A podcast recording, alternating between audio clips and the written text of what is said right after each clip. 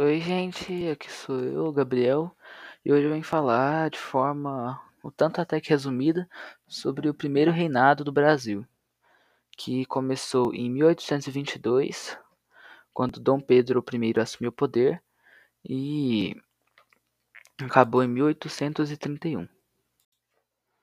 Tá, abordar as características políticas. Teve uma constituição criada em 1824 ela era uma constituição, uma constituição elitista, patriarcal e escravocrata. E nela, uma característica bem marcante é que existia o voto censitário. Então, homens de 25 anos com rendas maior, é, anuais né, maiores que 100 mil réis poderiam votar.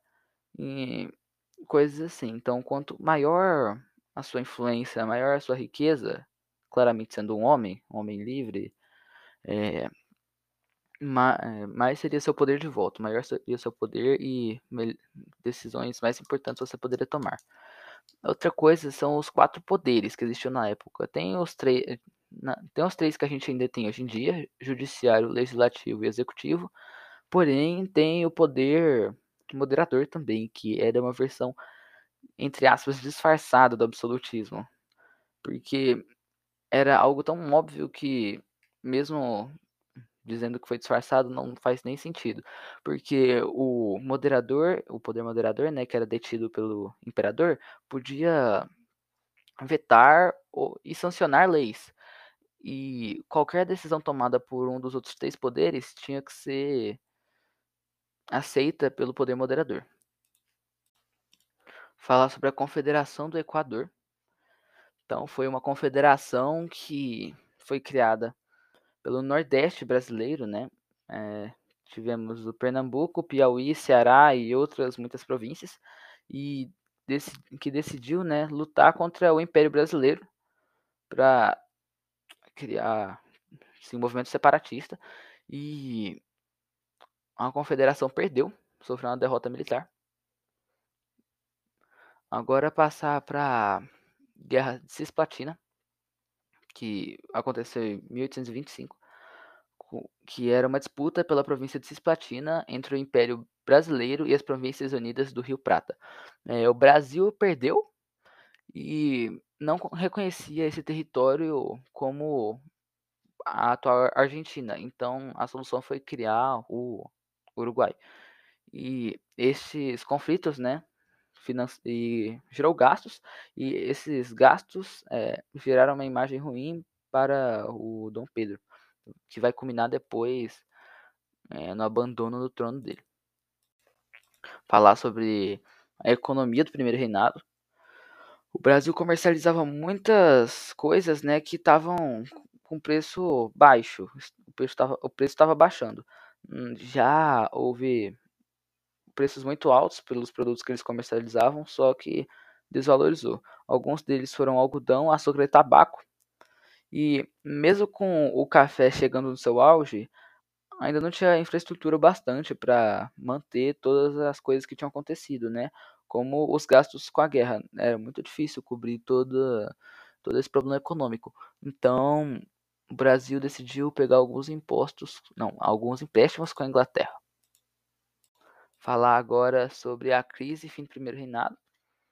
Então, as guerras e a crise econômica aumentaram o descontentamento da população e das elites com o governo. Além disso, em 1826, Dom João VI falece em Portugal e com Dom Pedro, que nunca havia renunciado aos seus direitos de herdeiro ao trono português, ficou dividido se ele assumiria como rei de Portugal ou imperador do Brasil. Então ele começa uma disputa com o seu irmão, Dom Miguel, é, que não aceita essa atitude e dele tentar pegar o trono para ele, né? Então tem essa disputa.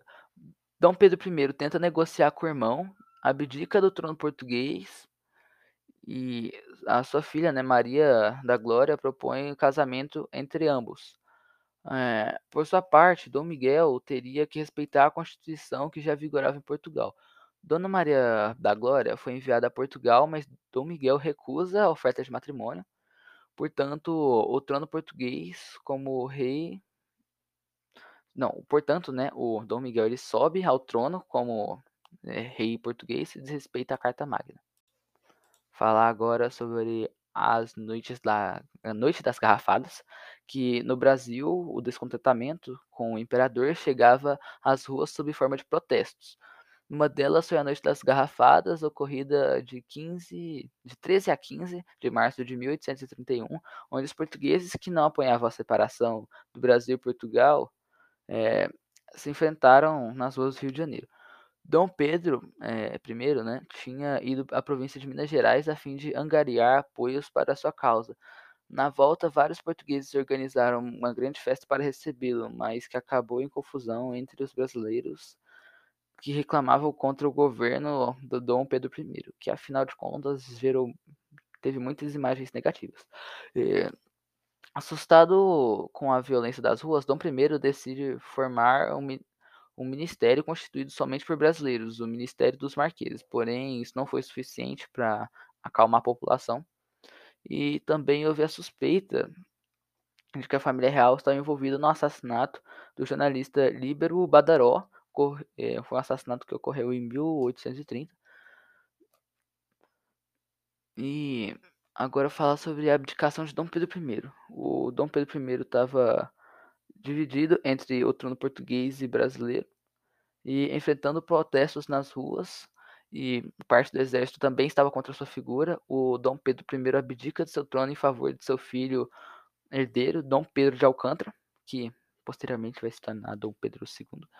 E a solução que encontraram para isso, né, dele abdicar o trono do Brasil, foi que o teria um governo, uma, um governo regencial até que o Dom Pedro II conseguisse alcançar a maioridade. E esse período vai ser conhecido posteriormente como o período regencial.